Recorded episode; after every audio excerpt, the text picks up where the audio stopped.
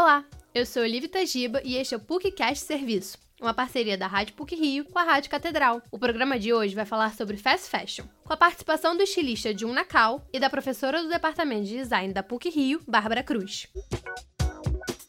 Você já comprou alguma peça de roupa em grandes lojas de departamento?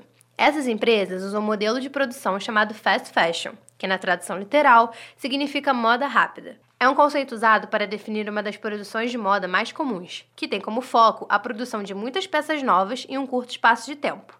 O movimento não é exclusivo das lojas de departamento. No século XVIII, a confecção de roupas era algo demorado e caro. Quando foi inventada a máquina de costura, o processo foi facilitado, pois as roupas eram produzidas em maior velocidade e quantidade. O conceito de fast fashion surgiu apenas na década de 90, com a diminuição do valor da mão de obra e da matéria-prima na indústria têxtil. Por ter uma produção em maior escala, o preço e a qualidade das roupas diminuíram. A distribuição é pensada para que os consumidores sintam que compraram algo exclusivo, porém não é o que acontece. As fast fashions observam as maiores tendências da alta costura, reproduzem por um baixo custo e um tempo de vida reduzido. A produção traz diversos impactos negativos sociais e ambientais. A indústria da moda se tornou a segunda mais poluente do mundo após a expansão da prática do fast fashion. De acordo com a revista Forbes, as roupas produzidas com esse modelo geram 400% a mais emissões de carbono. O descarte excessivo é prejudicial. São milhares de peças que vão para o lixo em poucos meses de uso. Além disso, esse modelo de produção utiliza mão de obra mais barata, que é explorada por diversas empresas. Muitas vezes, os trabalhadores são colocados em situações críticas e escravizados. Algumas marcas já foram indicadas por trabalhos escravos e infantis em sua indústria de fabricação. O estilista Jun Nakal é criador da coleção A Costura Invisível, desfilada no São Paulo Fashion Week em 2004. As modelos entraram vestidas com roupas feitas de papel e as rasgaram no meio da passarela, em forma de crítica ao modelo fast fashion.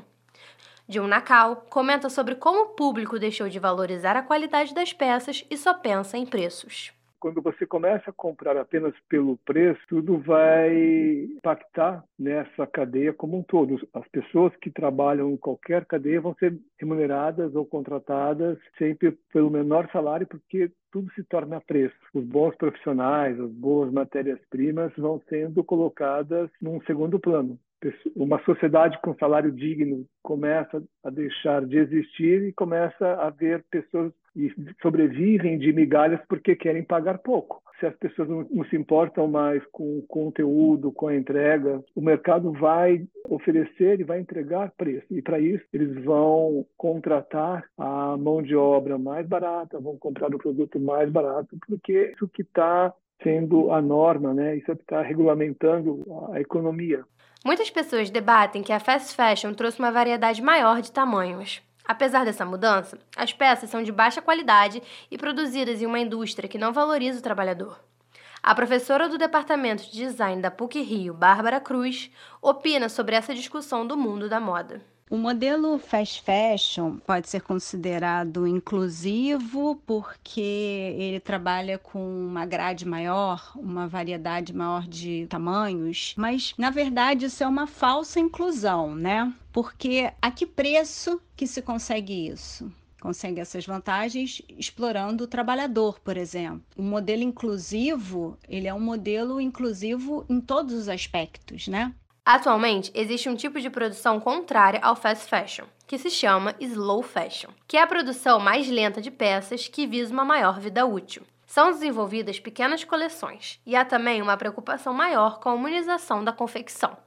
Mas, consequentemente, essas peças saem mais caras. Mas como deixar de comprar nas lojas fast fashion sem gastar muito? Hoje, existem diversos movimentos de eco fashion, que incentivam a aquisição de peças em brechóis ou a reinventar uma peça antiga do armário. Além de gastar pouco, essas práticas também ajudam o meio ambiente. Esse programa teve a produção e edição sonora de Olivia Tajiba, com edição e supervisão do professor Célio Campos. Lembramos que a Rádio PUC faz parte do Comunicar, que é coordenado pela professora Cristina Bravo. Voltamos na próxima sexta-feira. Até lá!